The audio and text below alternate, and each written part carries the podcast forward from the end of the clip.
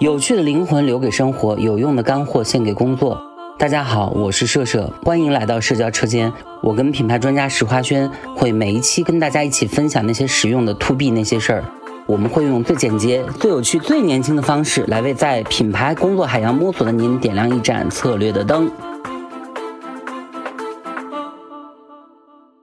这个时代的一个共同的话题，就是华为非常善于干这个事儿，华为的公关非常。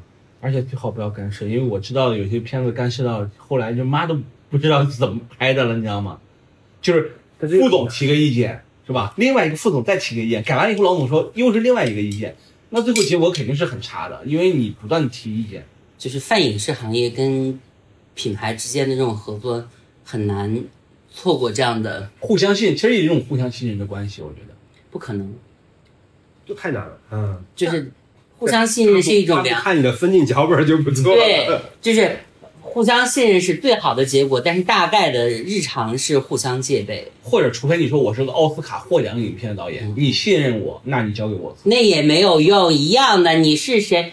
我这么说吧，就是咱们国内最有名的，就剧情片我们不说，至少国内最有名的纪录片导演来拍一个，嗯，呃，我们不说是否是某个导演，对对对，我们就是国内最有名的某一个或者某几个纪录片导演来拍一个很大企业的片子，因为他的预算给的够，那我自然变成了甲乙方的关系，我不是双边关系，我是一个由上而下的关系。那首先我要决定这个片子对我来说，我不要它出事。嗯，我不要他翻车，我不要他有状况，我要他什么呢？我要他能体现我们的价值，我要他全面体现我们热情洋溢的部分，且他还能在那个社交媒体上引起轩然讨论，而且这一切都是由我促成和权力控制的，放得出也收得回。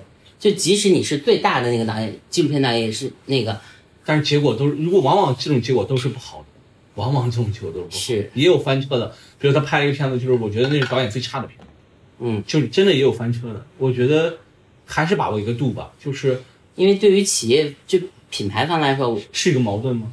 对嗯，如果说是拍企业内部宣传片啊，那肯定是有这种情况。但现在其实还是有些就品牌拍的宣传片，其实不是企业内部。对，就比如像阿里对吧？就是他他去拍一个就是支付宝，嗯，他拍一个年俗，就对对对，叫年俗不俗。它其实就是找了几个典，就是非典型的故事啊，就比如说我们都可能是舞狮舞龙，嗯，他就找一个地方是舞鱼，嗯，那这些片子他拍完以后，他讲年俗不俗，他其实最后落到什么呢？落到阿里一直、支付宝一直在推的个一个活动，叫做数字新年俗活动，嗯，就是我可以支付宝买年货啊或者怎么样，就是它其实落到这儿。然后呢，还有一个，比如说像农夫山泉啊，他拍了一个纪录片，就是叫。长白山的妈妈们的故事啊啊，讲的是什么呢？就长白山的那些小动物，对，和他的妈妈的故事。它是它实际上是一个理念嘛，或者说我的水源是它是一个对它第一它水源地，第二呢，它其实最后落到哪儿呢？它当时推出了一个一般的矿泉水不是三十三五百毫升嘛？嗯，它推了一个三百五十毫升的叫幼崽装，就是你可以装到兜里的。对，然后它的这个每一个的这个瓶子形象上呢，就是长白山的小动物。是。可能是一个小雪豹，可能是个小小小什么狐狐狸，狐狸。珍稀的东西，珍稀动物的，就它其实背后是直接导产品，嗯，但是它用了一个纪录片的方法，对吧？去讲我的这个大自然的环境，去激发你的一种情绪、情感的一种共鸣，一种一种新的消费场景。对，就对于纪录片人来说，纪录片是我的世界观；但是对于企业来说，是纪录片在某种时候会变成我的方法论。而且你强调一下，为什么企业拍纪录片很大原因就是纪录片更容易被大家接受。对，因为你是个广告人啊，这是广告来宣传，但纪录片它更有戒备。就是我看到广告，我们都会有戒备。是，嗯，但纪录片会好一点，因为相当于他在传播一种理念嘛。就是其实这个事情台湾地区做的很快很早了。嗯，比如大众银行，就是那个我们一直看不老骑士嘛。嗯，对，不老骑士实际上是个纪录片，后来他把这个纪录片精华成了五分钟一个广告。对，而且它有一系列的大众银行那个嘛。对，嗯嗯。我就看了那个去搞的摩托车啊，还真的？你是看了那个大众银行那个广告，还是那个纪录片？不了，就是那个，其实是广，我看的广告，就是五分钟那个，五分钟那个嗯广告啊。他还他那一套还有一个比较感人，就是那个妈妈，他妈妈去美国，女儿要怀毒鸡汤那个啊，对对，他说我这些那不是纪录片，那是一个他是真实不，但是它真实事件改编的啊，我记得那个嗯。嗯。现在还有一些呃那个纪录片啊，就是比如说像 OPPO 啊、vivo 啊、嗯。华为啊，他们在推自己的手机的时候，嗯，会找一个名导演啊，有可能是呃冯小刚，也可能是啊，贾樟柯，对贾樟柯拍。说他拍的这个纪录片呢，其实就是用这个手机来拍。嗯，啊，然后他再侧拍一个手机的这个这个短片的纪录片。对，有可能这个片子本身就是纪录片，比如说他叫那个，他是请的那个《风味人间》的那个啊，陈小青，主拍的嗯。那个纪录片，任正非叫《人间美食味》，叫还是叫嗯。啊叫《人间烟火色》，纪录片叫《人间烟火色》嗯。是哪个品牌？，OPPO。嗯。啊，他拍的那个东西就是完全用他手机来拍的，嗯所以他就展现什么呢？它的光影，它的那个微距啊，它很多这个产品的功能，就通过这个片子其实很很好的展现出来。陈可辛最有名还是陈可辛那个三分钟嘛，就是它是一个真实事件，就是一个火车上那个就是三分钟就三分钟相见那个，它实际上是一个真实事件，嗯，他把用手机或者说用剧情片的形式演绎出来。对，那个故事跟我是，就我看了以后会非常不一样，因为我是一个铁路子弟，啊，啊，就是我们家大概有八百个亲戚在当列车员。我如果没有读书哦，就是我如果没有上大学，我大概率就是一个列车员嗯。铁道职业学院的，对，就或者是我其实初中毕业的时候，我爸妈就让我考铁路技校了。对，就是你去铁路嘛，你去上班嘛，然后家里面帮你规划一下，你就、嗯那那你这个转型做纪录片，是不是也是看中了纪录片的商业化价值，然后你想在这里面做一个尝试呢？没有哎。我一开始是因为我们我参与综艺节目这件事情真的也挺久的，零八年开始零七零七年就开始啊，嗯真是觉得很厌倦了，因为嗯你如果不做大型的节目，你的这个节目很难成为被看到的那个节目。因为我跟呃张老师我们合作很多项目，我们也看到了这个行业有很多节目，它不是 top 级，不是那种超 S 级的话，实际上你明明花了很多钱，也挺多钱的，但是你没有被看到，啊，这个就是一个。很难解决的问题，可是纪录片不一样，纪录片就是我我一点点钱，我真的花自己找一点钱，或者我自己去募资，我自己出一点钱，我就能拍了，我先做了再说。而且十几年以后，这个片子还能让人看。嗯，它能对抗时间。比如最近有个片子比较火了，叫《蒙古草原天气晴》，嗯，是二零零六年一个日本导演去蒙古拍的一个片子。最近火是因为，比如抖音或者一些视频号又把那个推出来了，考古考出来的。哦，然后哇，这点击量超级高，为什么呢？就视频号挖了嘛。因为首先这个故事很感人嘛，它是什么故事呢？就讲的那个一个日本人去蒙古国去呃旅行的时候认识一个小孩儿叫普杰，然后刚开始普杰对镜头是拒绝的，是呃，后来慢慢的他们建立一种友谊，然后普杰呢刚开始是放牧嘛，后来说想去上学，嗯。再后来他觉得想做一个呃翻译这样的一个，就是相当于他跟那个翻译相跟相就是相当于他跟导演建立一种良好的友谊，但是在最后的时候是导演再去看的时候，普杰和他妈妈都死了，为什么呢？车祸嘛，就你会让人感妈，妈先就你感觉那小孩多么的可爱，多么的可爱，然后到最后发现一切就太真实了，他去的时候，他爸爸死了，嗯，他爸已经死了。然后呢，他妈是去找他们丢的羊，牛呃马马马，嗯然后呢回来，然后就是当时小孩是非常有戒备心的一个，是对吧？独自就是承担了一个这个年龄不该承担的很多东西。嗯，就是我们也在讨论一个问题，就是说这种营销其实是个很好的，比如说，比如我举例子一个叫网盘导演，就是蒋能杰，嗯他最早出圈就是别人上豆瓣只要点他的片子想看，导演就给他私信说你想看我就把片源给你，我给你一个网盘地址，然后你觉得好你可以给我打赏。然后这个事情被微博很多那种大 V 去转到微博上以后，这个人就出圈了。嗯，所以我们在想说，比如说，如果他能出圈，那给他带就给这个项目带来的效益，而且这个东西说实在没花多少钱，而且比如一些呃号会自己转，因为他们觉得这个是特别能够提升自己公众号的一种逼格的一个东西它。变成了一个选题，有那个观点价值。对，所以嗯所以这个就是可能，比如说我们要商业化，这个营销也是一种很好的方式。就因为这次我们的这个社交车间录制呢，就我要特别讲一下，我们是三位张老师，这来自那个纪录片和电影类的头部呃账号、头部自媒体张劳动老师，还有呃广告界的非常资深的大前辈，立立下赫赫战功的张艺谋老师，那个艺啊，就他是翅膀的那个身身披水彩艺的那个艺。然后我本名也姓张，嗯我们是三个张老师。然后张老师呢，在这次录之前呢，准备了一个很详细的 一个一个我巨震惊的脑图。然后张老师写的第一个问题就是为什么要拍纪录片？其实刚才就不管是两位张老师都已经说了，就是纪录片其实是品牌构建的一个重要的工具嘛。那这个部分其实我还是想请，就是我们广告界的张老师来 再详述一下。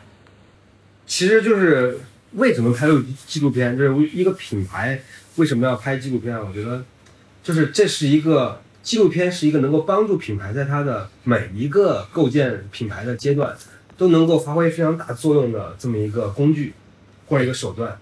因为品牌来讲，它其实它分几个层级构建啊。最开始的其实是让大家认知你，知道你是谁，对吧？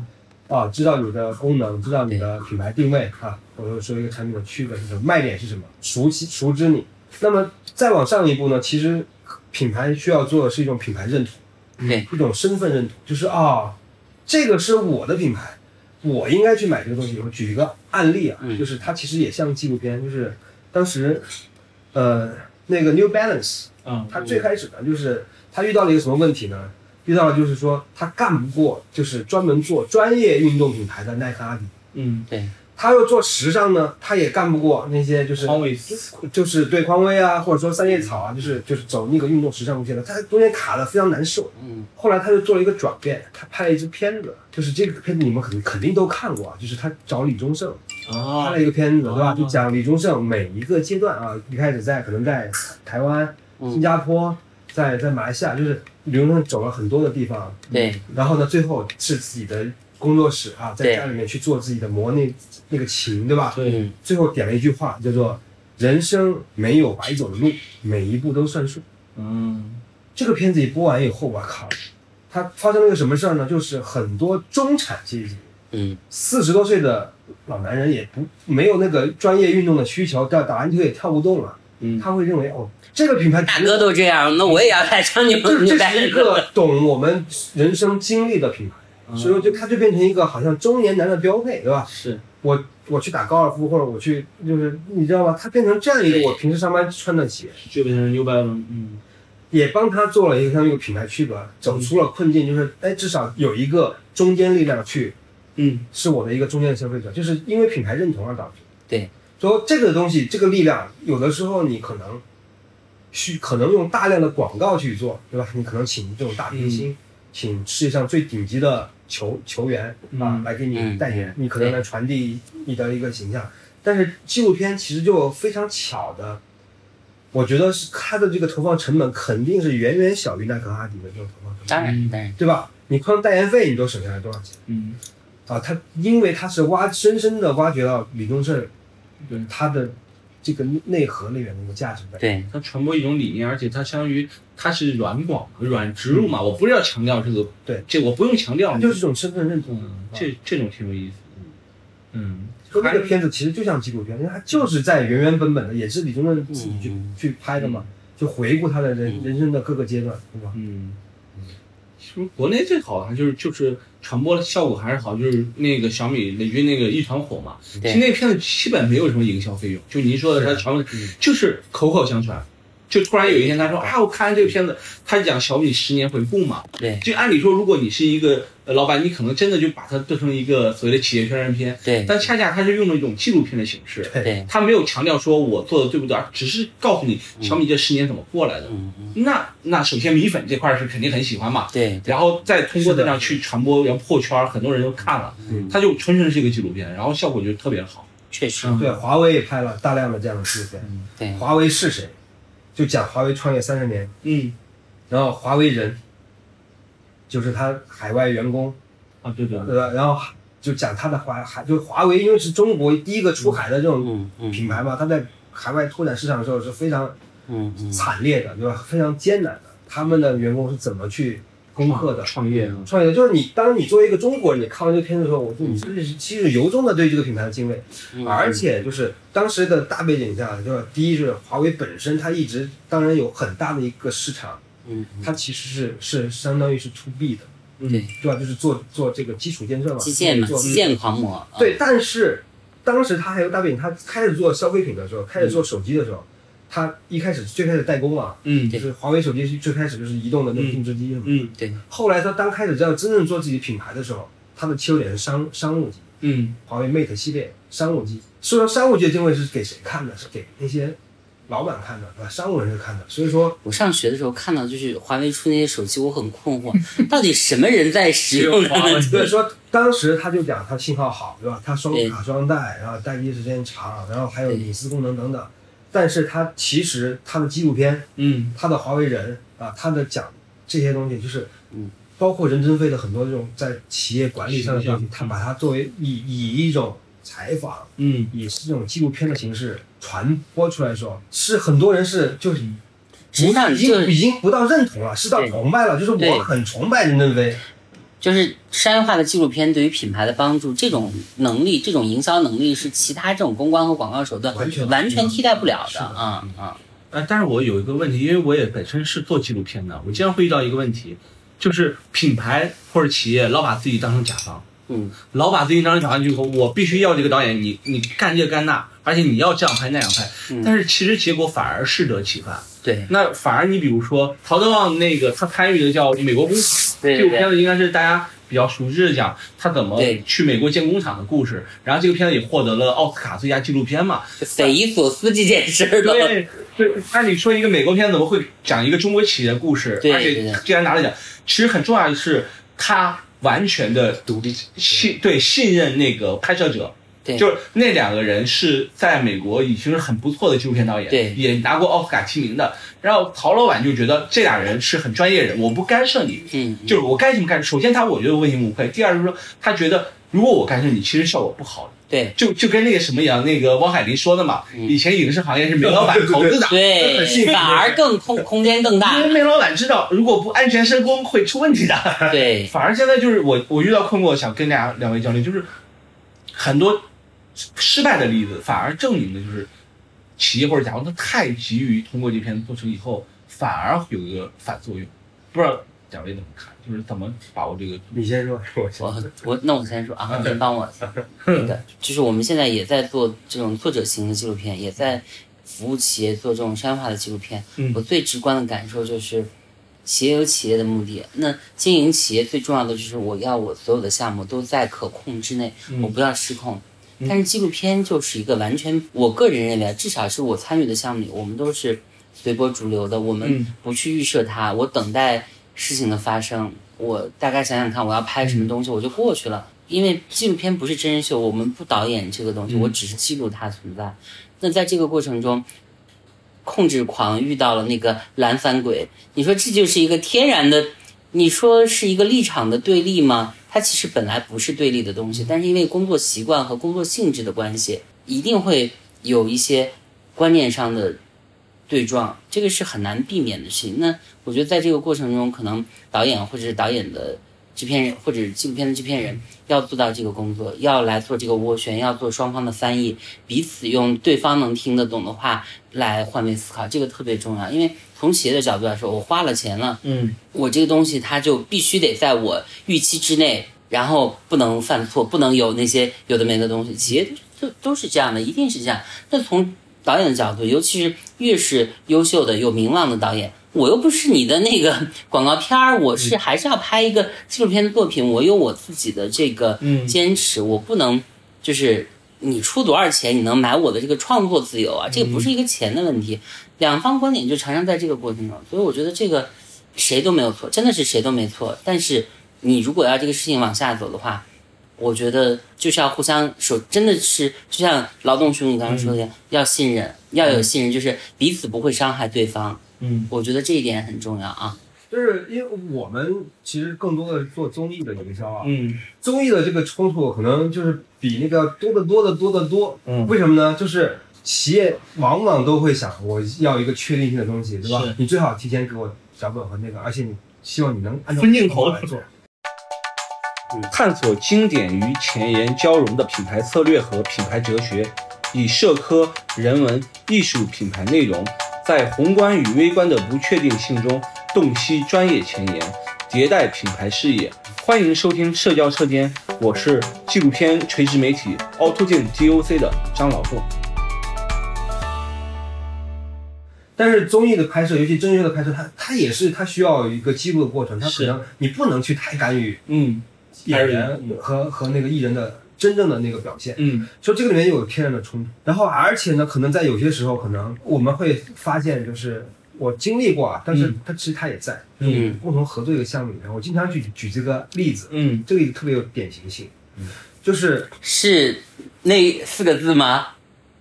嗯嗯，就是四个字，就是 其实其实刚才也可以说的，因为它很经典，那不能说啊，啊，就是某个四个字的项目，能能说。不，你就说某个字？啊啊，那这样说吧，某个项目。呃，某个项目吧，就这样的一个一个一什么意思呢？就是说，嗯。就是其实企企业的大部分人啊，他会有一种不安全感，是说，就像你讲，就讲怎么样的安全和信任，对吧？你就要要给他一个很充分的理由去让他有安全感。我们当时做歌手的时候啊，就是嗯有一期你是代表 QQ 音乐来对我们我们去做 QQ 音乐的一个执行，嗯那本来有一个意外之喜啊，就是导导演组栏目组告诉我说，呃，汪峰说了一句话说。他他当时呢，就是翻唱，就是石建波的一首歌叫《下坠》。嗯翻唱呢之前呢，他就跟石建波老师说，我这个唱完以后播出以后，我会去 QQ 音乐看一下评论，嗯这是他自己的，我们没有没有完全没有预设，他自己说的一句话。是然后然后当当时那个广告部就告诉我说，你看录了这么段话，我们当时都觉得挺好的吧。嗯零到晚上播出是八点过播出嘛，然后呢，导演组下午六点钟的时候跟我说，但是我们后来才知道，后面石建波说了一句话，说我现在在 QQ 音乐的播放量是零。就这句话呢，就说你看跟跟客户商量一下，对吧？怎么弄？嗯嗯客户当时就一看，不是零，我们后台看不是零啊，但是页面显示是零，哦，是个 bug。嗯就就担心啊，这个 bug 对吧？一旦一出去以后，就好像不不好，对吧？嗯，那客户就很焦虑，说能不能把后面这句话剪掉但是汪峰那句还留着。啊？嗯，你觉得合理吗？我觉得还好，因为是不是但是没有影但是做不到了，为什么？那个片子已经上传卫星上去了，啊。已经叫定，就你你不可能两个小时不可能，对对对你不可能现在去把它剪掉，然后再再重新上传，来不及了。这个时候面临的我们的问题就是怎么办，对吧？好，我们当时就其实呢，就我其实就跟跟客户说，就是当你保留这句话的时候，这个时候观众会有感觉，他会一种巨大的情绪冲突，嗯就是我欠他一个评论。啊，你留下这句话，然后呢，等到你节目播出完以后，你主动的去把网友的留言和和那个数据发出来，说汪峰老师，您看那个您要的战报来了，嗯。您要的这个评论来了，是。您主动的把这个网友的评论放出来，好，就我们就做了这样一个一个一个准备，临时啊，就特这这只有两个小时的时间，最后播完以后什么结果呢？就是在两个小时之内破万。就是原唱啊破万，原啊就是就是时间波老师原曲的评论破万，哎呦，那很厉害。然后呢，就 QQ 音乐就发了一个发了一个长微博，嗯，然后微博上面就是评论量对对对，然后呢就很多里面有很多这个特别暖心的稍微，创造一个记录嘛，那种感觉啊。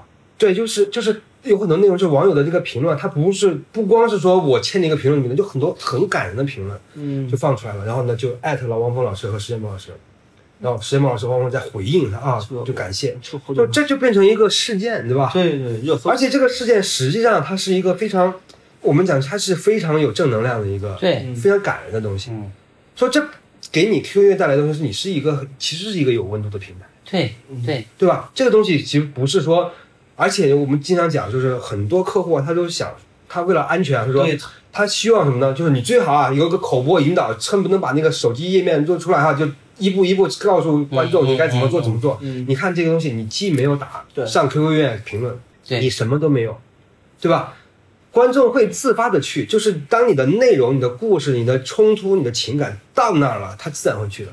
对，嗯所以这就是说，对于我们而言，我们有的时候就是要告诉，呃，甲方，就是为什么你要做综艺，而不是去拍一个广告？你为什么做纪录片，而不是去摆拍广告？就是因为它的特殊性，嗯它的这种真实性，对吧？真实发生的东西，对它的情企业跟感的冲突企业在跟企业的纪录片之间的这个关系，其实看起来它是有危险性的。嗯但是如果你是一个真的身正不怕影子斜的一个企业，你是一个所谓的好企业啊，你确实需要一个一个或者一系列的这个企业纪录片。嗯就是纪录片会帮助你来来舒展出你的企业文化、你的企业价值观、你的企业那些迷人的时刻，包括你的痛苦。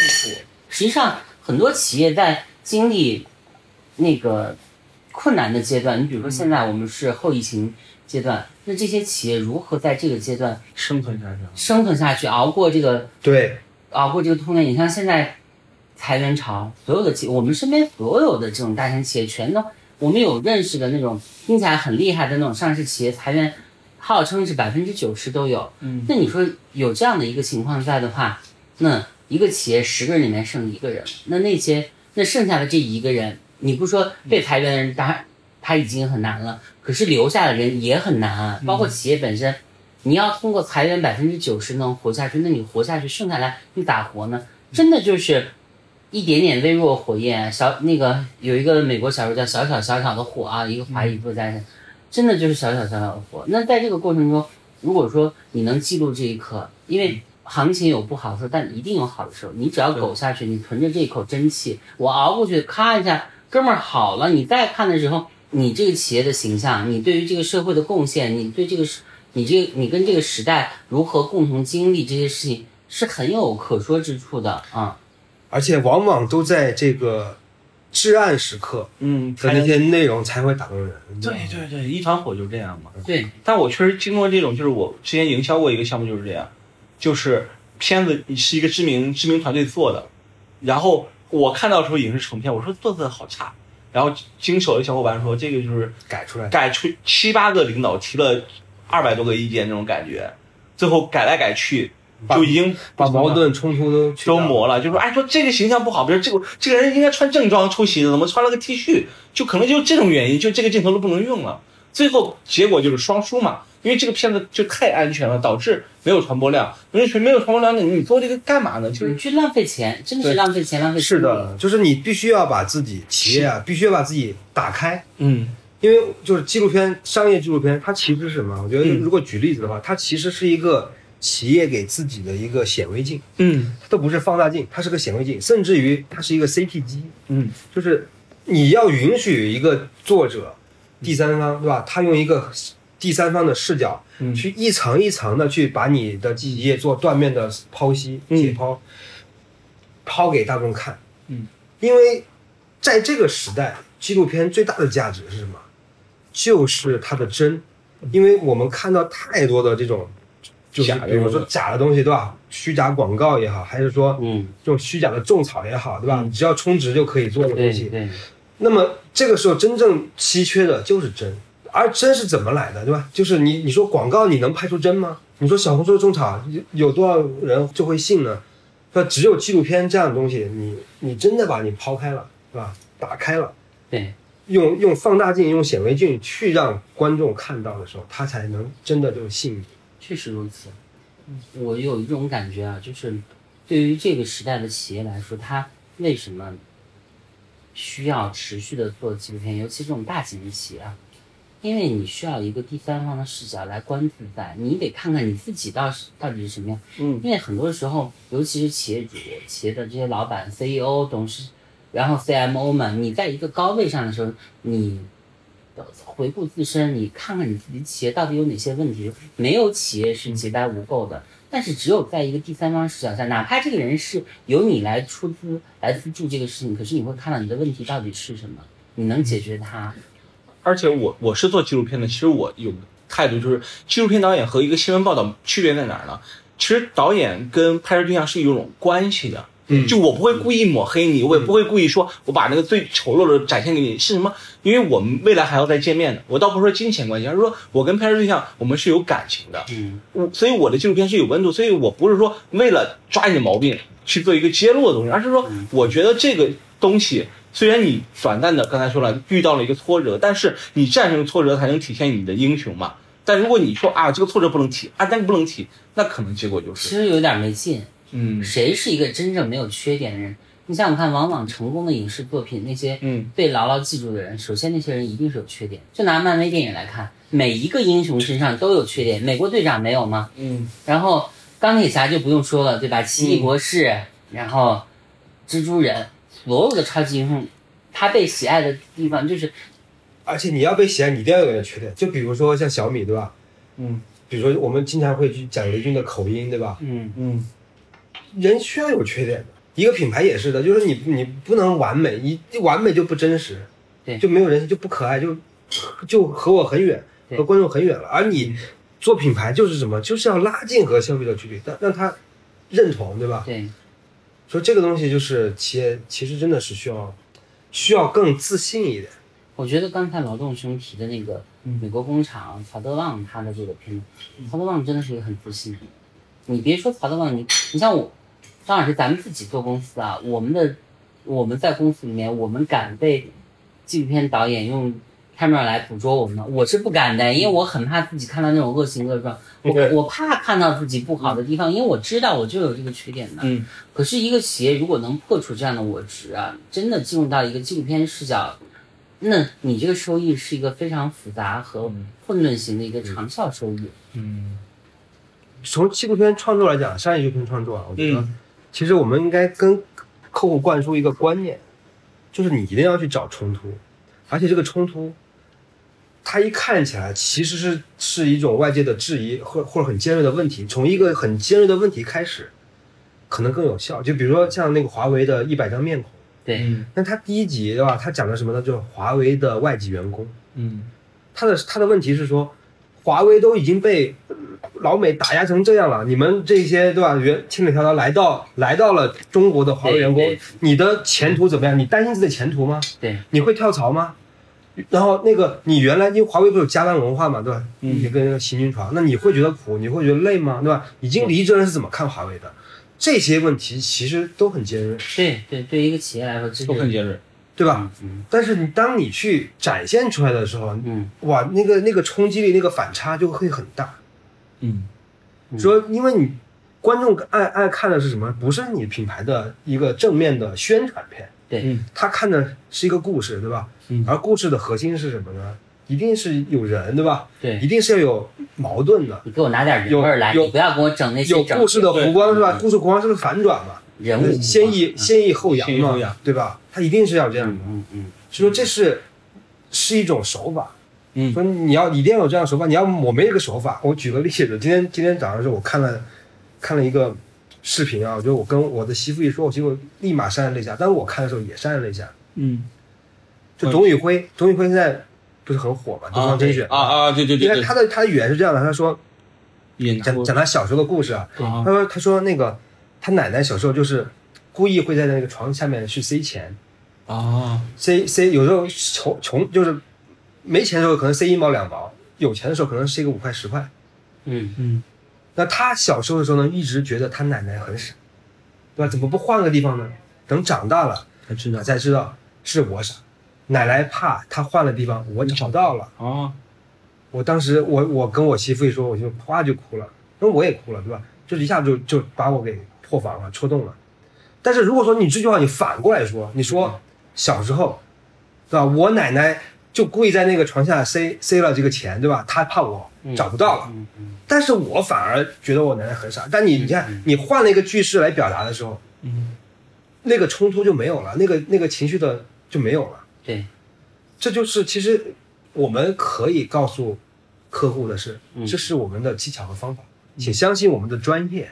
就这个我也有一个疑问，我想跟两位同事请教一下，就是帮企业和品牌来拍纪录片有没有一个比较好的公式？什么样的写纪录片是一个，就比如说我要操作这个事儿，它是一个赢面较大的啊这样的一个项目。比如说，那我去申请预算一百、两百、三百，这个钱对人家来说就是一笔钱。对他营销，就他每年营销费用可能几个亿。对，可是你即使是这样，你拿到人家几百万，你还是得对得起这个钱啊。那这个钱我怎么帮人家花？我会觉得这个东西是一个比较那个东西。我觉得其实这个问题是一个嗯很重要的一个问题啊。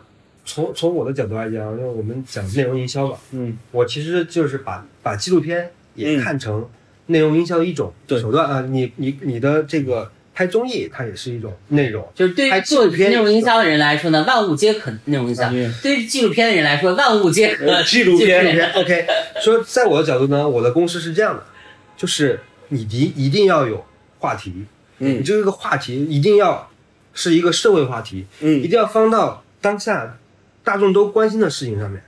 比如说华为会把它的这个东西放到哪儿？放到一个中美的博弈，或者说嗯这个被打压的这个大环境下面，对大家都会去想，那你的出路在哪儿？嗯已经变成这样。就那个纪那个纪录片里面啊，它还有就是那个华为的一半张面孔里面、嗯有一个点是哪儿？就是孟晚舟回国。啊，孟晚舟回国的时候，是真的是所有的很多人自发的在那个机场接机唱国歌，你知道吗？就那个画面，这种东西它就是对于可能对于每个中国人在时当下那个时代的环境里面，他是一定会有共情的。为什么呢？因为就是我们被美国打压这个东西，实际上是可能是会波及到我们每一个人，对，这就是一个大时代。对，嗯，所以我们我们在这个大时代里边，我们是同呼吸共命的。所以说，你把自己的品牌放到这样一个大环境里面，去博博得这样的一个共情。对它有一种天然的悲情性，它变成了一种就是某一种意义上的中国英雄。对所以说，如果说我们假设假设我们推演一下，现在去拍新东方的纪录片，嗯那我一定不是去拍现在你火了，你董宇辉现在怎么受欢迎，对，你一定是拍当时那个双减政策一下来的时候，你的老师你被迫全部要下岗的时候，你要去捐那个把那几万套的桌椅都桌捐捐出去的时候，你怎么把这些老师留下来？把那个最火，就我因为我觉得就是我现在看这个企业，就是他最牛逼的地方是他真的把这些老师留下来了，嗯嗯，因为只有这些老师他有这样的内功，嗯他才可能滔滔不绝的去那样的输出。嗯，这个换换了很多人是做不到的。这就是他新东方我上一次看到这一类的故事是《大宅门》里面的那个嗯。白跑堂，就是他们垮的时候，二奶奶就是自己那个抠缩抠缩，然后还要供那个啊，啊，双减它这个大背景其实就是国家在这个时代里面，就它影响了太多人了。所以你你要放到这个时代的这个背景下面，这个议议程下面去拍这个纪录片，那我是支持双减政策，因为我是就是真的那种小就是当哎小地方考出来的这种小孩啊，是可以啊。嗯，就我的意思是什么呢？就是说，嗯，你要去找到一个嗯社会的话题点，去切入来、嗯来拍你的纪录片。对。你是在这个时代，你承担了一个什么样的社会责任？说实话，俞敏洪这个事儿，东那个新东方这个事儿，真的谁能想到？他这样蹿红啊，真没想到，真是大家都觉得你你那他那时候他还让李国庆带他呢，对他在那个抖音上现在是第一、第二，李国庆是九类第三十六。他去找李国庆，我当时就想，这是某驴技穷，某某技穷是吧？你这是没办法了，你连李国庆你都穷，那你现在你就知道他赶上这个大时代，而且抖音现在罗永浩已经从那个呃退出了，对他退潮了。其实抖音它也是要找到一个能代表现在中国人的真的这种自强不屈，然后又有公益价值的这种主播来来来那个啊，俞敏洪有段演讲啊，他说最早的时候，他《中国合伙人》那个片子，就是本身其实以新东方为蓝本做了一个剧情片嘛。是的，对。俞敏洪说，刚开始我看完以后特别不喜欢，他说我当时不是那个样子的，感觉显得有点猥琐的感觉，嗯，或者说他觉得负面嘛。但但他片子被他周围很多人看说你当时就是这样。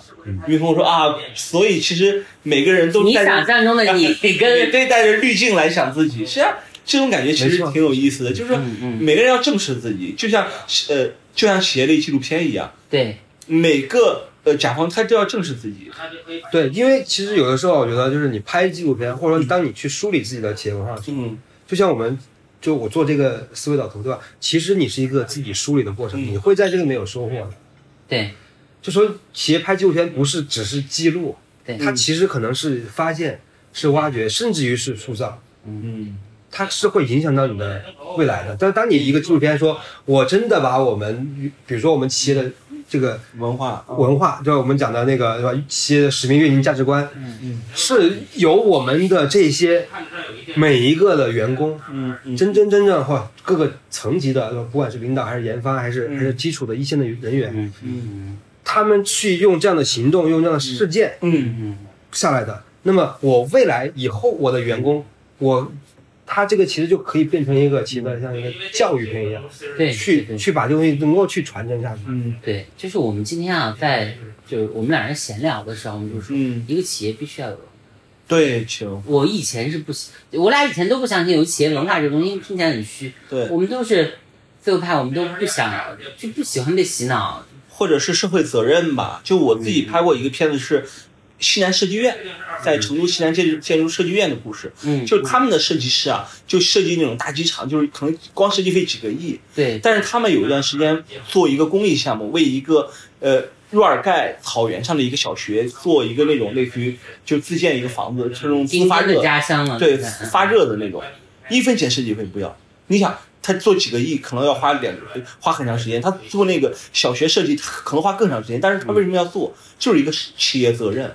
对那个设计师是企业责任。那这个事情其实是很暖心的。后来这个项目也申请了联合国的人文人文奖、人文建筑奖。对对，也是全中国的也拿到，他在申请联合国。他为什么会这样做？第一呢，那些人真的是想做一个公益；第二呢，其实能让企业能够有一些荣誉在里面，前提是他做了。那如果我们这个纪录片讲这个事情，呃我真的去了以后，我现场体验那个设计师很巧妙，他就用太阳能收集，因为若尔盖那个地区太阳能特别丰富，嗯，他就通过那个墙体收热。冬天的时候，就是白天收热，晚上那些孩子在在屋里都不用吹空调，就已经很很暖和，穿个短袖就可以睡觉。那这是一个很好的一个例子，对吧？这这这也是一个企业责任的一个体现。对嗯，这而且这个东西确实，你说你去拍个广告去讲，对，那太还是说，对吧？可能就让会让人觉得不信。嗯然后呢，如果说你只是用一个文章和一个报道来讲，嗯很扁平。它它可能又很平，对吧？对，是说你用一个影像去记录的时候，对吧？你会有那个人，就是因为视觉啊，就是人还是视觉的动物，对吧？眼见为实。是文字和影像都有彼此完全不能替代的那个。或者说播客，播客也是一种新兴的，因为很多现在也有一些定制播客了。就是比如说一个一个企业，它要宣传自己的一个观念，又通过定制播客的形式，也是在讲讲故事嘛，我们录的，我们上第二期的时候，我就上热搜了是吧？不不不，所以那我希望我们上热搜啊！我我做了一年才两千四百多粉丝，他做几几期就已经一千八了，我就当时特别羡慕的。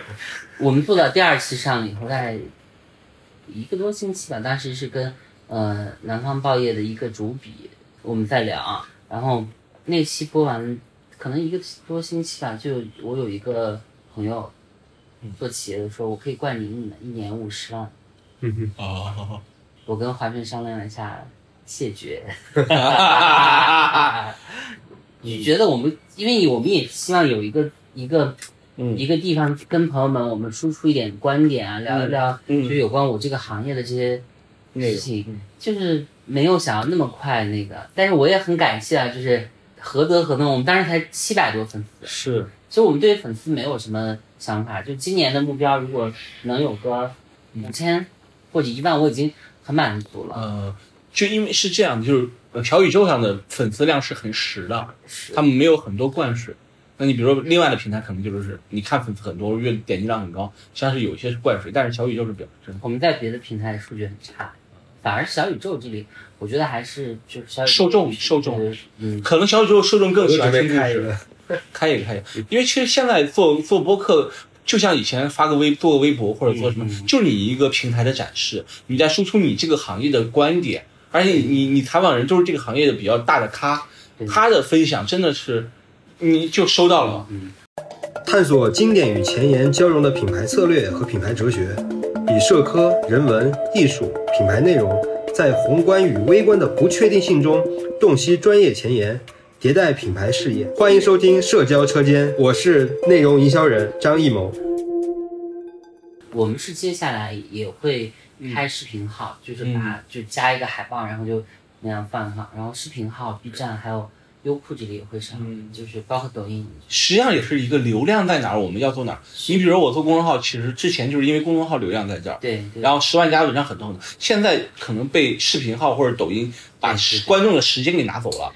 因为我们其实咱们都是做媒体出身啊，我我感觉就是这个时代最需要的就是我们要在时代大潮中有自己的一席之地，要有说话的地方。嗯，因为这个竞争归根到底是一种发声权利的竞争，我就是很怕你看博客时代，我们写博客；微博写微博，然后公众号时代，然后现在有抖音了，然后小红书有博客，我就觉得要在场，因为媒体人最重要的就是说回我们今天这个主题啊，品牌方和纪录片嗯的从业人员。都是要在任何时代要在场，品牌也要在场，纪录片也要在场，这都是一个特别时效性的，跟当时的这个时代的社会性息息相关、紧密相连的一个事儿。你嗯必须要理解这个时代，人是不可能与时代无关的，嗯你很难发现什么人真正能做到去时代化。对我觉得不现实啊。对，我们想商业化纪录片，其实也想到一个营销的事情啊，就怎么能让人看到这个纪录片。对，就我举例子，就是零六年的一部片子叫《蒙古草原天气晴》，嗯，最近突然又火了，过了十六年。是除了它内容以外，最重要还是通过视有些视频靠抖音去搬运，用三分钟或者七分钟左右讲那个故事。那个片长可能是很长，但是七分钟讲故事，很多人看了很感动，就纷纷搜原片，是的，导致这个传播性效果很很高。那那同样的，比如说，如果是一部企业类的纪录片，它可能就通过一个三分钟的讲解，可能又会吸引大家关注，但前提是什么？流量在这里面。对。前提是纪录片，首先有这个好的纪录片，对。然后通过纪录片去传播。对，我不知道，因为是是你们是做商业比较多，因为嗯我听到一个朋友段子，就是他给某一个大品牌做一个片子，嗯，已经很高很高，三十几万，就是那个大品牌说我们做这成个本很高，就是花三十多万拍一个片子，拍一个十几分钟片子，他觉得我们已经是最高的一个片子。但是他说，你知道吗？我花三十万做这个片子，但是我可能要用一百万去营销这个片子，让你看到这个片子。在企业营销这件事上，嗯三十万拍一个片子，如果如果拍一个 TVC 的话，我会觉得，嗯，太少了。就是这是我跟你客气吧。对张老师，你说我们如果帮一个 A 类品牌拍一个片子，嗯我们报价报三十，那我只会给你出一分钟。对，对我举例子就是说，我意思就是我呃，就是说它内容可能是一个一，但是它要花的营销的费用是二和三。这一点我是非常在意的，因为我觉得其实现在纪录片电影项目和纪录片剧集，你要花跟制作费用一个相当高比例，甚至是我认为是甚至是一比一或者一比更高的，就是宣传传播这里更高的这样的比例来传播它。对你如果真的要成为一个超级有影响力的项目的话，在这个时代归根到底，所有的竞争都是资讯和信息的竞争。嗯嗯你纪录片竞争对象不是另一个纪录片，嗯而是什么？而是刷淘宝、刷抖音、刷小红书、听 Q 音乐、听网易云，嗯然后看呃起点、看这些。我认为所有的竞争，包括他们的竞争也是。嗯现在就是你做任何一个产品，凡是资讯类的输出型的这样的一个产品，就是举世皆敌。你的敌人不是说是我的同类型，因为同类型其实每一个垂类你对谈不上。就比如播客里面有个品牌叫故事 FM，不知道你们听没听过？嗯，当然，它就是通过一个类似于声音纪录片的方式，嗯把这个故事讲出来以后，在那个小宇宙上，就在泛播客平台都特别火。故事对 FM，它里面其实有一集是讲一个叫二毛的一个纪录片，知道，然后然后这个火了以后，很多人又去网上搜二毛这个片子，对，就是他用一个故事嘛，讲这个人的故事，我觉得这个也挺有意思。但从我的角度啊，我反过来看这个问题啊，嗯。就对于一个企企业品牌的营销人而言，嗯。你可能手上有预算，对吧？比如说可能有一个一千万，你你考虑这个怎么花这你干啥？我跟你说，劳动性 就是为什么我今天想组一个局，我们来聊一下，因为一个是广告代理这边的一个非常资深的前辈，嗯，就是张老这位张老师手上是花过很多很多钱，就是就是没很好的年份，咱们好的年份一年几个亿，这还是说得出吧？嗯然后对于咱们纪录片行业来说，比如说几个亿，你一年我我们募资我。我们不说一百万，我八十万，我觉得我今年我已经能干好几个活了，我已经能好好弄一弄了。就是在钱这件事情的这个量级和观念上，纪录片和品牌之间是有巨大的是这个一个就我我我帮企业花过的钱肯定几十亿。嗯，啊，曹老师什么时候带着让我们带着我们？就是但是就是我希我希望呢，就如果说我们这边有有可能有品牌方的嗯。听、听者啊，嗯。就说你考考虑的视角是这样的，就是说你的媒介费用都要花掉的，对你花在哪儿？对，你怎么花这个钱，实际上你要考虑的你的物料对，的效率的问题。还有多元对就是说同样是，比如说啊，你讲 TVC 的时代，你为什么要有一个好的创意，是拍一个好的片子呢？是就是因为一个好的创意和好的片子，可能让别人听一遍就记住了。嗯但是如果说你的创意不好，你可能要播七遍，别人才哦，可能还 get 不到点。嗯所以说你的在同样的传播费用下面，你的传播物料的内容越好，你的传播效率才越高。这个哎，这个传播效率就是这个乘级乘的关系，对吧？你前面如果是零，就说你这个东西你都拍错了，你没有把你的企业的真正的核心的应该去传递的那个点嗯表现好，你后面再大的传播费用，对吧？其实就浪费是巨大的。浪费巨大。啊，所以说呢，就是回过头来讲，我觉得是就是一个商业纪录片的价值，嗯就在于它可能比广告有更高的传播效率。嗯这个传播效率不在于你就是配多少流量，配多少流量，我认为是都是 OK，都是可以的，嗯而且要配的，对吧？在我看来这是个这是个标准动作。嗯但是你的这个纪录片，你能不能够第一真实，对吧？嗯第二就是这个东西你有没有那种足够的话题性，可能用一个标题或者说这个里面记的东西能够把你嗯让让观众看下去，对吧？然后第三个就是说你这个里边有没有就是把你真正的那个企业价值的东西挖掘出来。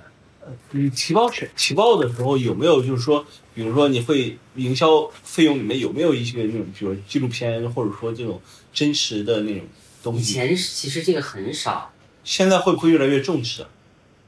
嗯，这就是其实就是说，因为现在我觉得就是纪录片价值在哪，就是因为现在的时代都越来越充斥着大量的信息，对吧？啊说真实是一个稀缺的东西，嗯。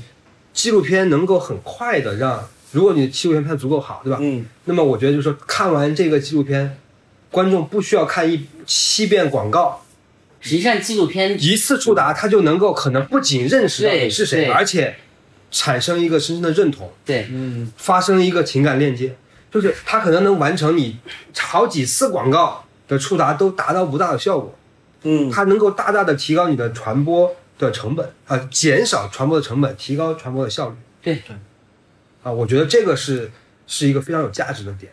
而且另外一个点呢，就是刚刚你讲的这个问题，嗯。就是为什么一个纪录片可能过了很多年以后，它就会被翻出来？是对。所以我就觉得，其实纪录片它其实所有好的内容啊，嗯。可能是一个小说，嗯对吧？金庸到现在还有人看，对吧？一个电影就是过去很很多年了对，到现在仍然有人看。一首老歌，对吧？可能几十年了，你现在还有人听，为什么？它一个好的内容，它它具备这种穿越时代周期的特点。对。但是你说你拍一个 广告广告，如果说你现在很多还有很多的企业，他现在就花大量的钱，他觉得做效果广告好，对吧？就找一堆人就拍那种特别，就那种买量视频嘛，就是嗯，就是是英是兄弟就砍三刀之类，呃就是对吧？就他他其实很快，就或者你现在在小红书里边，嗯你去种草，他可能当下给你的流量，给你的一些转化，嗯但是他经不起时间的冲刷。哎，我我听到一个段子，就也不是段子，就是事实吧，就是有些手机品牌嗯会找一些流量明星做广告，但是会起到反作用，因为、因为嗯。购买者会认为你把钱你把钱花在了找那些流量明星的时候势必造成你的产品高价低配，呃，有这样一个，就是对这个取舍，它一定是存在的。嗯。就可能当一个品牌去选择流量明星的时候，嗯。他一定一定会就是放弃掉可能不喜欢这个明星的人，甚至于不喜欢你请明星这件事儿的人。对，就有有，但是他他向什么低头了？就是说我希望有一个很快的一个转化，或者说，比如现在很多奢侈品大牌都去找嗯中国的顶流明星，对吧？嗯谁火谁来代言。然后呢，他其实因为明星有大量的粉丝，这些粉丝可能很狂热，对吧？就去消费了。嗯就能很快的帮助看上去在短时间内就把这个品牌打入到年轻的，是是是，嗯但是是真的打入了吗？其实要打个问号的，因为明星可能就是因为是我家的这个 idol，对吧？嗯买了你家的东是你家代言人，所以说我为了支持他而买了这产品。各有各的好他将来他换了一个代言人的时候，他又去支持他了，嗯他忘了你是谁，你并没有真正把你的品牌价值传递给他，嗯。没有的。对，但是这种营销还是要的，就是说，是不过可以换另外一种形式对啊。对，就是因品牌，就是你可以有一些短期的，或者就嗯。所有的广告和营销，最后都要为销售负责，对吧？你、嗯。你的企业在生存，最后都要是以销售的方式下来，对，来做出来的，对吧？品牌很多厂商也是为了提高溢价嘛，就同样一个东西，为什么一个品牌你愿意支付那么高额的费用，对吧？它因为从一个产品的价值而言，它可能有三个层面，一个层面就是它的物理属性、功能属性，但是可能更多人消费的是它情绪价值，还有它的资产价值，对吧？对，所以说我们做品牌的时候，通过品牌的认同感啊，去塑造大家对你的这种情绪价值的这种认同。那说回某维嘛，不就是这样嘛？就是你刚才说的，就是孟晚舟回国，导致很多人就说我要支持，我要支持这个品牌，因为我觉得这个品牌在对抗一种强权嘛，所以所以在出圈儿对抗世界上真正存在的嗯霸权，嗯对，我原来是华为的忠粉，中粉。我不懂那啥。但是 是这样的，就是说，就是华为当时的那个手机，就其实还是功能啊。嗯后来我为什么换掉不是华为了，就是因为我还是想用一个五 G 手机，啊，就是因为这个功能，就是，但是不妨碍它在我的心目中，就是一旦它华为又出五 G 手机，我可能又会又会去去去购买，对吧？嗯因为品牌它是一个长期的事情，一个纪录片它其实它作为一个作品放在那儿它就像一个时间时光机一样，你隔很多年，你隔很多年以后，嗯它的作用仍然在，它仍然可以让当下看的人一、嗯一瞬间就了解你的过去。对广告做不到，其他很多东西做不到。广告它就是一个这个时快代。销是吧？对我，我哪怕是最好的广告导演，或者现在找了很多很厉害的那种电影导演嗯来拍广告，包括那些奢侈品品牌、汽车品牌等等等等。可是你拍的广告不是那种意义上的作品，嗯。那这个时候我其实我有点想提一下，就是毕赣今年啊，那个给皮蛋拍的那个，嗯，就去了戛纳的那个。对，那这个事情我认为它是很成功的。啊，那当然我，我们也是，我是非常旗帜鲜明的认为，如果企业愿意让我们好好的给我们一点预算，让让我们纪录片从业者来拍一点跟你有关的纪录片，我们一样有很好的想象力和这个影像工业化的能力来帮你做出很好的影像作品。我们这个作品也是可以去评奖的，去全世界的这些知名的纪录片和综合性影展来评奖的。美国工厂都奥斯卡最佳了嘛，其实这个其实其实拍一个广告片的好的精良的广告片的成本，可能和拍一个纪录片的成本差不多，嗯，但是纪录片仍然可以完成很多广告片做广告了，片做不到的事情。那我要跟张老师您汇报一下，广告片的这个预算是远远高于纪录片的。但是纪录片的时间成本很高，对吧？比如说对你钱是少，但你要用一年时间，这广告 TVC 可能三天就拍完了，呃，一个一个基本一天啊，一天就拍完了，一个月就上线了。但纪录片可能我要拍一年剪一年，这个就是我觉得纪录片一个非常大的一个价值在哪儿？对，就是之前当时社社做第一期的时候讲纪录片的时候，他讲的时间换时间，对吧？对，其实这句话非常有哲理性，就是什么，对吧？是什么意思呢？就是说纪录片，我觉得它就像一个台阶嗯，或者一个筛选器，就是真正你能够拍纪录片的公司，一定是好公司。对对如果说没有历史，你没有历史，但你可以没有历史，你可能很短，嗯可以很短，但是我讲的就是，比如说你的研发有没有故事，你是不是真的有能拿得出？比如说像戴森，你说嗯戴森有多长时间，对吧？对，也比起很多老牌，它也没有那么长时间。但是戴森是什么被认可的？就是它对于那个工艺的极致的追求，对吧？嗯它那个东西，它其实就是用纪录片可以去表达的东西。是，你的企业有没有这样的初心？你的企业有没有在这个方面去下功夫？有没有这样的故事？或者说你可能都没有技术，但是其实比如说像，比如说美团啊，嗯嗯啊、像像这些品牌，它其实可能不是以技术驱动的，它是以以服务驱动的，嗯对吧？那么在这个服务当中，可能有很多的外卖小哥，他在不同的时间点，他是有很多不同的价值，对吧？这些东西，只要你去，你要想用纪录片能够呈现出来，就你得真的做了这些事儿。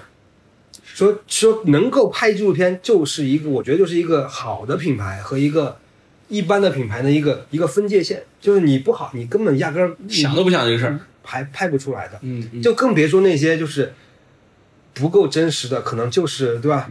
只有卖货，甚至于卖一些劣质产品的货的人，他他怎么可能拍纪录片呢？对，你看，就比如说白象，白象这个品牌就是最近也很火的原因，就是嗯有人说他用了很多呃残疾职工嘛，就是其实体现一个品牌担当，它其实也是一种纪录片的传播。就这个事儿是真事儿，是。这个真事儿以后导致大家都说啊，这个品牌很很有良心，很有良知。那我与其买那个什么火鸡面啥这种国外方面，我为啥不买日百象呢？但是也不好，没有不好吃啊，我也一样能吃啊。所以所以说就是说，你拍纪录片其实就是在告诉大家，嗯，你是一个好企业。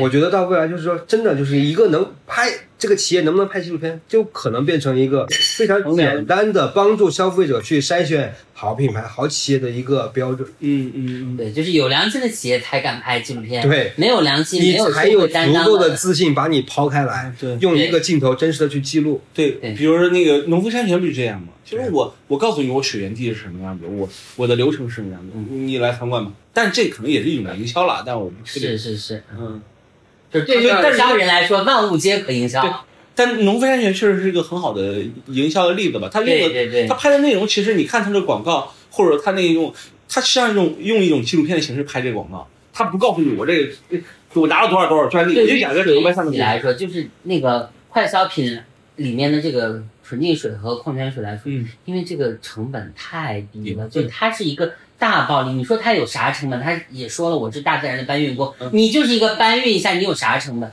那你说他的钱花在哪儿？就这种企业都是重营销，包括我们现在看到的元气森林，对，然后咱们喝的可口可乐、百事可乐，就是我拍了大量的纪录片来记录我的这个企业精神。就我在想说，一种在一个竞争比较激烈的行业里面，比如说大家都是差不多竞品差不多的时候，这时候可能你做一个纪录片，可能会对你的品牌有一个加持。还有很多品牌，它为什么去做纪录片呢？嗯它其实它的目标对象啊，记录的对象啊，并不是它的企业内部的员工、哎，企业领导人，而是它的消费者。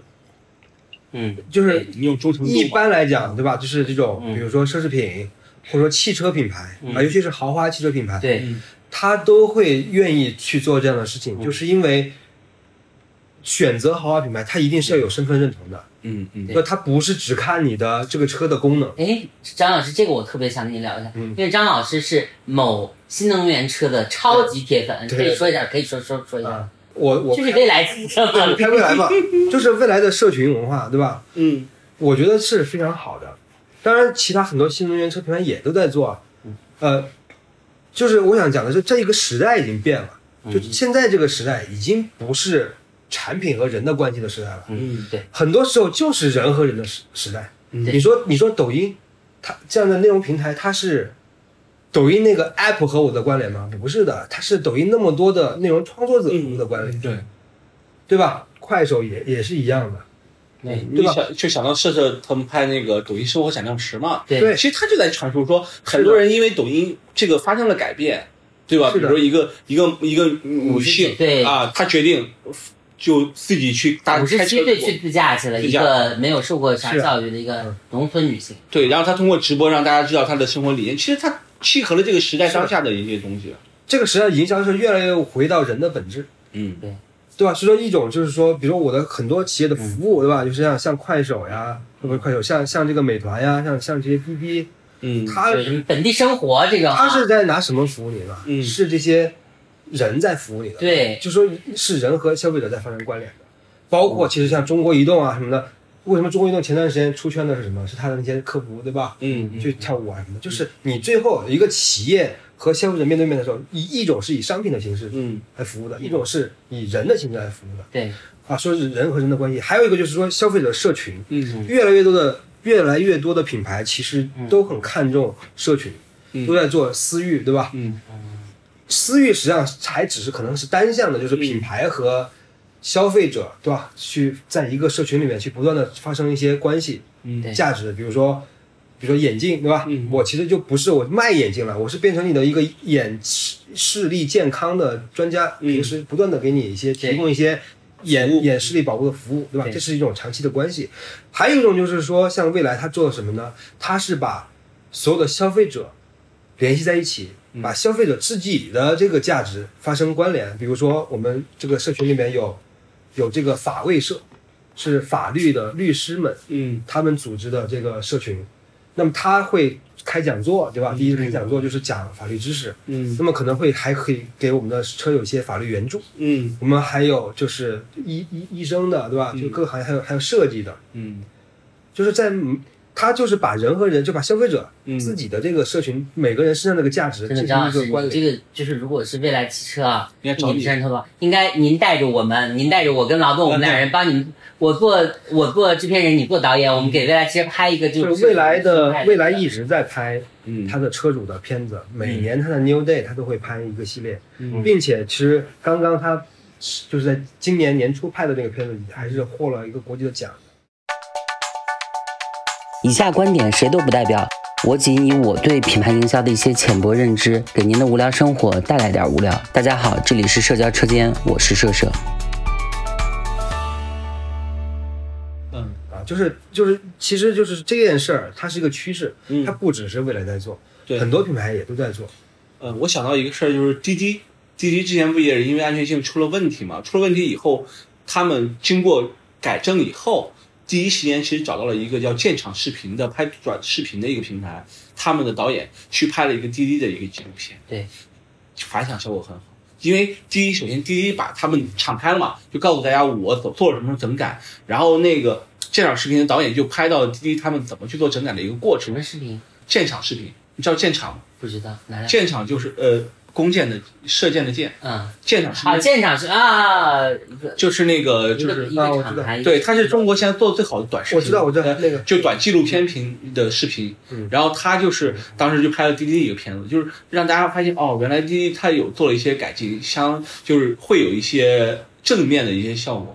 对啊，但是前提是现场也并不是说我是拍了个宣传片，对，而同时它是一种纪录片形式，而且滴滴是敞开了，这这其实是一个传播因为从我们传传播的角度来讲，对吧？嗯。就是其实就是你开始讲的是对谁说说什么，对吧？嗯。但是还有一个很关键是谁来说的问题，嗯，第三方说，对吧？就是第三方说一个相是对第三，方说，还是第还是当事人说，还是跟你对话的人说，不一定，但是嗯。各有各的说但是但是你如果是完全企业自说自话，它的这个信服力是下降的。嗯，对啊，而其实这个纪录片它就有存在一个非常强的信服力这样一个特点。嗯，嗯，挺好。啊，这个还有一种情怀，就是我们用一种情怀去打动打动我们的观众或者打动我们的受众。其实这种东西比真的比为一个广告或者请一个流量明星好。嗯确实如此，因为有时候因为张老师，你看啊，就这个张老师，你看啊我们做了这么多年跟娱乐行业有关的事情，我是我上班开蒙就是在湖南卫视这样的地方，就是距离明星最近的一个地方，就常常很困惑，就是我们人生是不是只有娱乐？你其实你看湖南卫视和芒果 TV 这几年已经做了很多文化项目，是那个纪录片中国，然后然后还有很多阅读类的项目、文学类的项目，为啥会这样呢？就是你就会发现人不能只有娱乐，嗯但是娱乐也很重要，就是嗯娱乐至少能让我们疏解一下我们的日常那种焦虑嘛，对吧？但是你如果只有这个也不行，你还是得看点啥，你想想点什么东西。那这个部分，我觉得对于企业来说也是，你不是说我只想展示我光鲜亮丽的那个部分，因为我们就像张爱玲说那句话：“生命是一件华美的袍，爬满了虱子，对吧？”确实是。那我我觉得就是你知道了它的好，你也知道了它的不好，在这个过程中，我已经知道了你的好与不好以后，我经过我的思辨，我还愿意选择你。那其实，在这个过程中，消费者跟品牌之间经由纪录片呈现的这个影像，嗯产生的这样的一个信任，是一个深度的信任。就就像那个张老师说的，好的企业才做纪录片。其实湖南卫视也是这样。快男那一年就哪一年快男？就是呃那个华晨宇那年，华晨宇白举纲那年，就一找番快男，我是快乐男生的那个微博小快。啊，就是就是之前那个就是找的是范立新导演拍了一个纪录片叫《我就是我》，嗯，他其实那时候就已经意识到，就是通过纪录片形式把这些人这些快男选手的形象这一点我真的不得不说啊，就是我的真懂我的老前我的老领导们，就是龙南妮女士和马浩女士，就是姐姐们真的很有本事。你想一三年其实还很新的时候，嗯还很早的时候，他们就去找了范立新导演来合作了《我就是我》。当然了，这件事情当时我作为那个快男生微博运？营，我很困惑啊不。明觉厉，不是，你就你知道《归途列车》它也是一个艾美奖是赫赫威名嘛，你就觉得天呐，怎么这么厉害？但是这跟我们有啥关系？嗯你知道我们一三年的《快乐男生》弄完了以后，我们一四年才上，嗯，就是我很困惑，就为什么？可是你现在再回看，我就是我这个纪录片拍的非常好，是非常好，就是我认为它是过去几二三十年中国有了选秀选秀的唯一一个真正意义上把选秀这件事上升到文化的一个影像产品。对，而且这个就是别的没法达到了，包括什么创造零幺零幺啊，在做这种片子都达不到我就是我那时候的辉煌。有一句话叫做“我们讲媒介嘛”，就是有些时候形式即内容，嗯，对对吧对，就是你这个形式，你这个载体本身，它就赋予了这个东西很多的意义。就是它不是广告，它不是，它是纪录片。嗯，其实，在大众的认知里面，它就会有一种天然的信任，或者说有一种逼格，有一种影视行业的这个鄙视链来说，记录。呃，纪录片电影导演嗯是排在这个鄙视链的几乎最高哎，就是是你问一个纪录片从业者，你如何赚钱，这是一个死亡的，你这没什么好问的。但是，嗯，除了这个以外，我拥有很多，我拥有改变，我参与这个时代，我针对这个时代发生了某一种某一种音波，这个音波很可很有可能作为这个历史嗯。进入到下一个纪元，谁知道呢？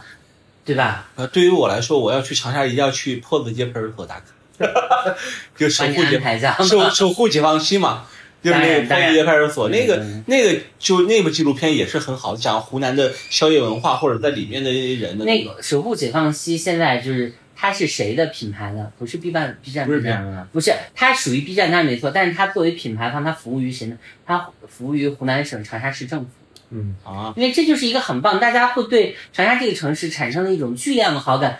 怎么这个地方这么有意思？这么有意思我要一探究竟，你怎么会这么有趣？你想，夜生活多么对，就是那些疯狂的日常常态是如何建筑于我们就是平时的这种吃喝玩乐的这个烟火气之上的。这个，那张老师，您说从品牌纪录片这个角度来说，《守护解放西》它当然是一个有高屋建瓴部分的，因为它是一个警察嘛，它是一个关公安人员来保护我们这些长沙市居民的这些活动。这是纪录片的这个上宣角度，可是你从品牌角度来说，这也是长沙市政府一个形象啊，这是一个非常好的一个品牌的一个输出啊！你就发现这个城市很生动其，实就是就是你讲这两个字儿，就是生动。生动是什么？生动是有人才生动的。你把它落到了，你不要用一个很宏大的视角。就是我们特别有意思啊，就我们有一次拍一个片子，我不能说这个品牌是谁，嗯嗯，就是他，之前必须要强烈谈你。知道吗？就是说我们在那个综艺里边都不是有有五秒的空镜嘛，嗯对，对吧？就是五秒钟你说产品空镜啊，对，就是空镜配，比如本节目又是谁赞助播出，对吧？有一个空镜，那拍什么呢？当时这个企业就让我们去拍他的大楼，这你们都在笑对吧？就这个时候我嗯，它有多好？有五眼大楼好吗？真的就是你明白，就说其实我呃想跟他说啊，就是就是没有没有没有说不了，嗯就是什么呢？就是说这个楼对于消费者是没有感知的，嗯，对，你要拍消费者有感知的东西，他有触摸的东西，最好是有那种温度的东西，就是他看到这，他能回想起来和和他自己的关联在哪儿。对所以说，如果说你是一个产品，对吧？你如果你是一个外卖员，你你哪怕一个形象啊，一个一个企业，你的你和业务的这个终端的服务人员、嗯和消费者触点的那些人是谁？你拍他们的辛勤劳动的一个镜头，对吧？如果说你是一个产品啊，对你可能也不是不完全是说，比如你这个车，你也不一定要拍路路跑的一个镜头，因为路跑的车它都一样。对你你拍一个真的是消费者有感知的东西，有可能是是一就是比如说我有一个靠在靠在那个椅子上休息，就是它是一个消费者场景，嗯对，可能对消费者的感触会更多。我想起一个事儿，真的是一个纪录片，一个汽车品牌拍的，就是那个甲壳虫，那个甲壳虫那个牌子叫啥？我记。大众嘛，大众甲壳虫嘛，因为我我没有驾照，我不懂车。就是甲壳虫的那个品牌有一个澳洲的这个车主是一个老太太，那个老太太呢有一辆那个好多年口红色的那个很鲜红的甲壳虫，然后呢这个车已经陪伴她很多很多年了，就是她真的是一个老太太，那是她年轻时候的车，就像那个你看那个冰恐龙的专门驾我的车那样。驾驶我的车。那你就知道这个车，他曾经驾驶他的车发生过很多爱恨情仇，他是他的岁月，但这个车已经报废了，因为开太多年了。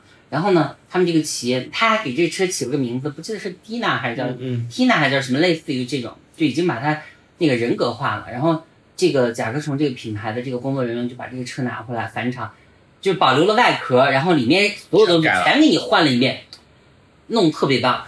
然后这个阿姨，这个老奶奶啊，是阿姨吧，就是坐在上面啊，就哇，回忆经青春。太棒。然后坐上面就看，我觉得我操，这个首先这个事儿很棒，其次这个事儿只能通过纪录片来嗯，呈现，你很难通过别的这种影像手段来。我想到好像有个品牌是这样，它有一个故也是真实事件，就是第一个开那辆车的一个女性，就最早有一个你看到那个广告嘛，就是它实际上是广告，但是用真就是有在真实事件改编嘛，就是有一个女性，世界上第一个开车的女性。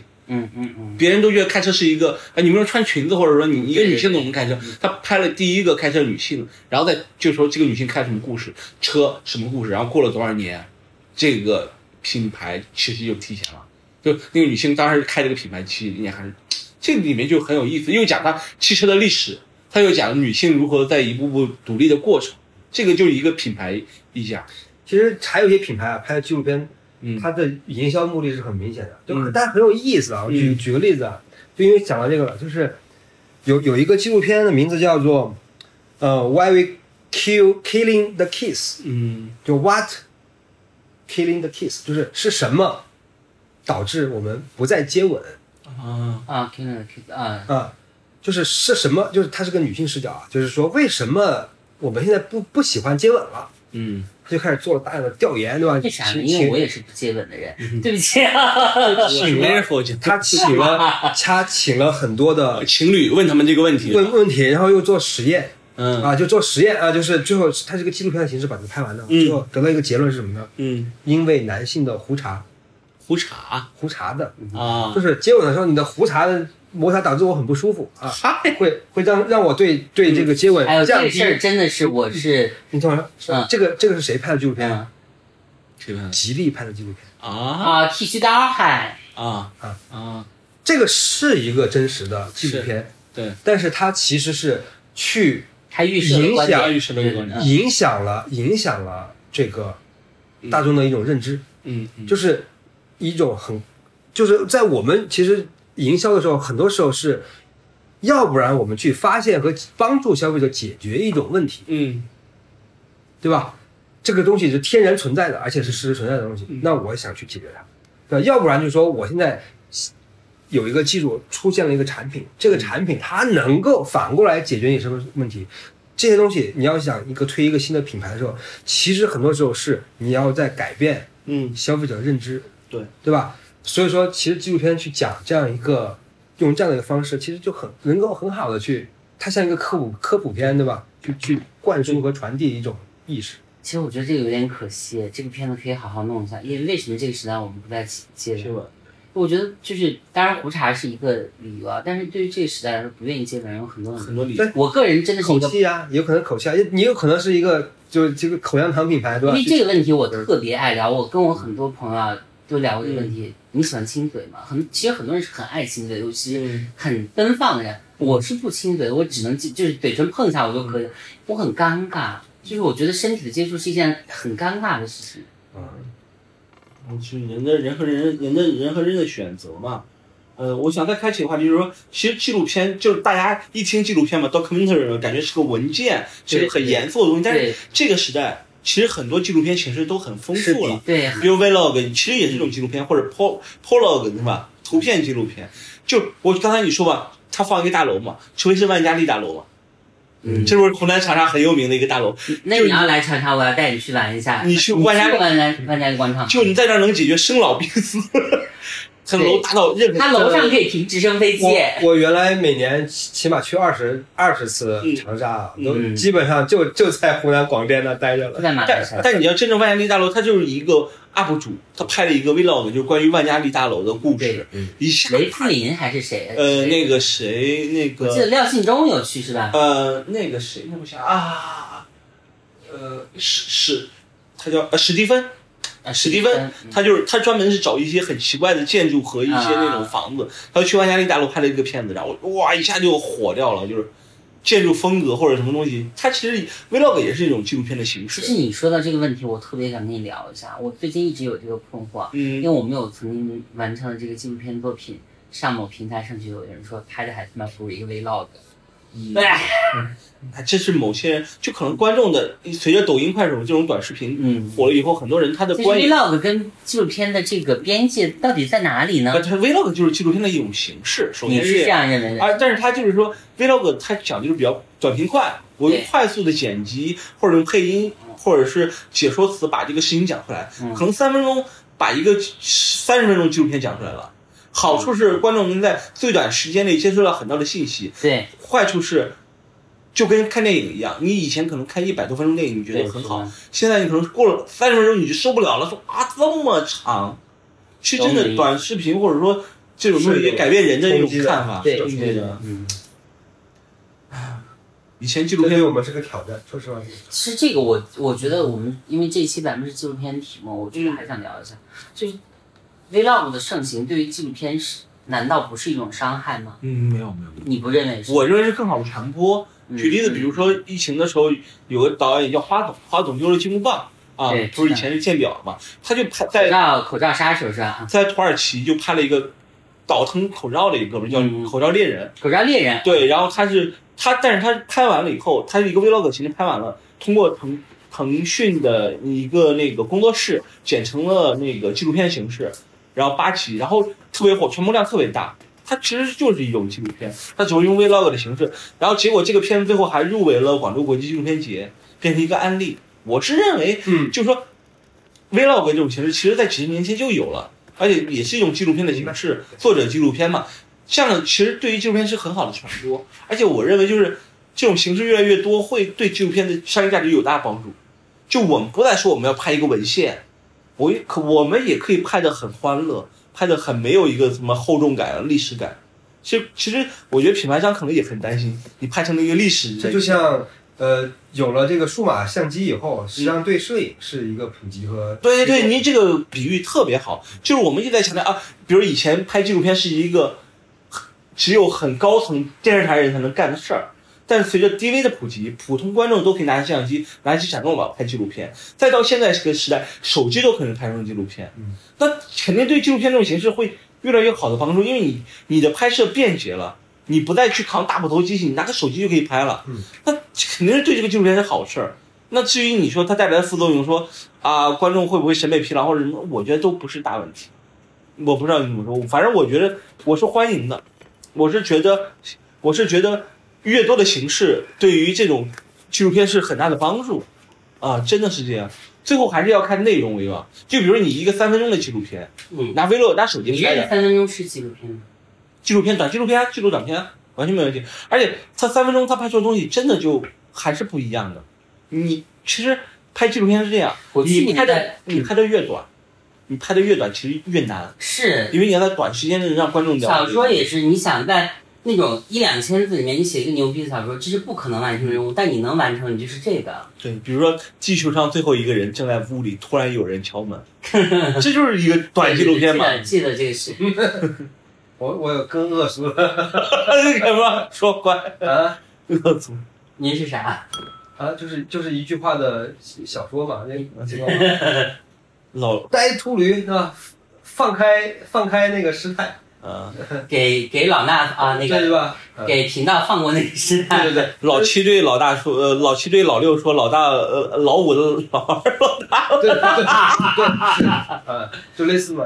嗯我们当时在最开始做媒媒介的时候啊，嗯在当时最开始做央视，嗯那个时候就是卫视我普及一下，在广告行业里面，就媒介可能是一个很有很有权利的，因为媒介就是那个钱就是从他这里是我出的。特别感谢媒介，你知道吗？媒媒介给我介绍项目没广告，你看，就我们最开始的时候，就是比如我们开始嗯。在做广告的时候，嗯。去去拍片子啊，就是、嗯。都是三十秒，嗯。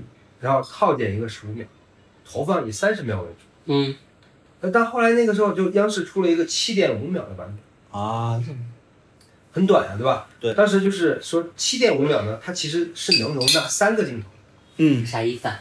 就在七点五秒钟的时间要播一个广告。啊，但也有五秒版，五秒版本其实就是就是两个镜头，最多两个镜头，对吧？本节目由某某赞助。这就是可能前前面一个画面，后面就是一个收尾，但实际上就是说，你在不同的嗯不同的这个时长之内，嗯，它能够承载的容量有限，但是并不是说这个形式就不好，嗯对，对吧？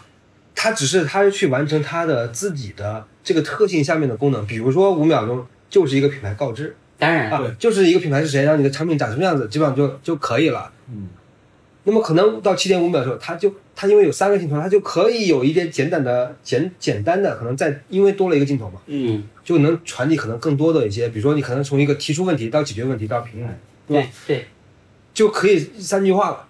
然后这再到十五秒，再到三，嗯再到三十秒，到到一分钟的时候，你就可以有讲更多的故事，就是不同的时长，比如现在短视频，对吧？不同的时长，它它有自己的特性，它完全不同的语法，嗯，对，完成不同的任务。对，你刚刚才试着给我了瓶水，你看黑白的很简单的一个设计，但是它有以很大一段字写的是这瓶水源于某某原始森林东南脚下的什么什么风景区内，这个森林总面积多少多少公顷。对，但是不是？但是他强调，你说他这么极简的一个包装，他为什么用这么大的篇幅在讲这个水源？他其实就在给你灌输一个思想，就是他这个是用这个作为一个媒介做了一个纪录片。，对对，他就告诉你说，我这个水源是特别好的，能那你喝这个水，对吧？嗯其实很多时候就和就和这种企业的宣传一样，我可能真的我把包装做的很华丽，或者说我我我多少营销，让告诉你，哎，最近不有个火的吗？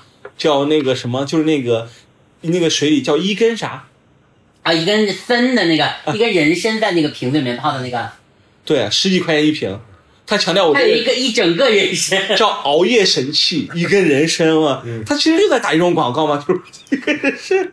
对，这个其实就是我觉得觉得得，男人过了三十岁，应该每个人都要喝一颗就是这个。我我觉得就是可能纪录片的时代，现在是比较好的一个时代。一个是说现在整个的这种技术的推广，让这个事情的门槛降低了。嗯，另外一个就是说，刚刚讲人，就是营销越来越向人发展了啊。嗯纪录片就是讲人的，对吧？当然，那讲故事的，故事营销。那么另外一个呢，就是说，现在其实就到了一个，就是很多的品牌去做细分的时候，他去做品类的创新，对，他不是用产品的创新。对说在品类创新的时候，他一定是背后就是有一个可能有一个消费者痛点，是对吧？是说他为什么要去放一个人参，是因为可能就是现在熬夜熬夜的这个事情，我需要一个心理安慰。说你说那个人参放里面真的有作作用不一定，但是消费者愿意为这个事情给他的这就是他提供的情绪价值呀、真的。来买单，对吧？这就是一种创新。当然，这个产像你说这个人参的产品，那他可能他要去怎么拍，对吧？他其实可能也许是做实验，嗯对，就是讲而熬夜，对吧？那为什么我们老家的这个人参不能做这件事呢？那我是要去做实验呢？对是证明它真的有这个价值，对还是说我要去精选人参？因为我当时其实看过有一个东西，它的配料嗯好，对吧？嗯，它是怎么？它真的是把全国所有的都比较过了吗？姜都拿过来做横向比较。香最对，就就就我其中一个配料啊是姜，啊！对吧？他最后选到了是哪个地方哪个？湖南永州的姜，啊哎呀虽然不是我们不是我们山东的讲，嗯山东姜很好，山山东东姜很大，那个最好的那个很多汁山东哪里？我寿寿寿寿光潍坊寿光寿光对，潍坊哦寿光啊。宇宙山东的姜也很好，嗯但是他那个姜为什么就是比这更好的？是因为它是要来生榨来喝的。哦，它啊，可能品种就更山东人是做菜比较好，对更多汁，啊，它要榨榨汁儿啊，嗯。其实是这样的一个东西。我作为一个在湖南长大的一个北方人啊，嗯。我就是意识到一个问题啊，就是我们偏一下吃的这个东西啊，嗯。同样的食材啊，北方肯定比南方好。我自己的偏见，包括海鲜，包括蔬菜什么的，但是做法上的话，如果是你北菜南做，那就真的是不一样。嗯，我我个人是很爱吃葱的，我作为一个北方人，我很迷恋于吃葱。我以前小时候就觉得吃葱好像很不文明啊。我知道有一年真的是去了那个山东日本，我看我吃了一种拉面，葱拉面，就这一盘儿一层全是那个葱白，我当时我觉得天哪，小日本儿都这么爱吃葱，你看日本人就觉得他侘寂之美，他文化发达什么什么的，那哇，我回来以后真的我我真的爱上了章丘大葱。常我有一个 常买的那个淘宝店，我定期购置章丘大葱。我干嘛呢？我就那个滚刀块儿 剪成节，然后你在锅里面稍微一煎，嗯，最棒，甜的，那很好呀。希望能给章丘大葱拍个纪录片。我们老家就在附近，我们我们家和章丘大界，是吗我们村子就和章丘是过了，我们村子就是说说农产品啊，就是因为我原来中粮嘛，那我们也是，我们知道就是有一个牌子，现在维维他奶对吧？啊，维他奶，对对对，维他奶它也拍了一个纪录片，叫做、啊叫做叫做突破四十五度黄金力量。什么意思呢？嗯，就是我我做维他豆奶嘛，对吧？嗯这个大豆，什么是最好的种子带呢？就是北纬四十五度，嗯在哪儿啊？就全球的北纬四十五度都是咱们中国是哪儿？中国有好的地方，就比如说像甘肃啊，好多、嗯好多东西在甘肃就特别好，因为它是它那个不是北纬三十度，它好像北纬三十七。这个纬度上呢是什么呢？就是日照很充分，嗯而降雨很少，啊，这个意思。温差还比较大，嗯特别就瓜果就会比较甜明白。啊，长得会比较好。所以说种葡萄也在这个纬度，种玉米也在这个纬度，就是北纬三十七这个这个纽带。嗯，说你要当你去讲一个食材好的时候，对吧？你你就是拍纪录片啊。我觉得今天聊得很开心啊，就是就是社交车间首次迎来三位张老师，哈哈哈哈。有趣的灵魂留给生活，有用的干货献给工作。我是华轩，欢迎大家来到社交车间。我跟我的好朋友社社每天在这里一起跟大家分享一些实用的弊端的那些干货和事儿。我们会用最简洁、最有趣、最年轻的方式，为在工作海洋摸索的你点亮一盏前行的灯。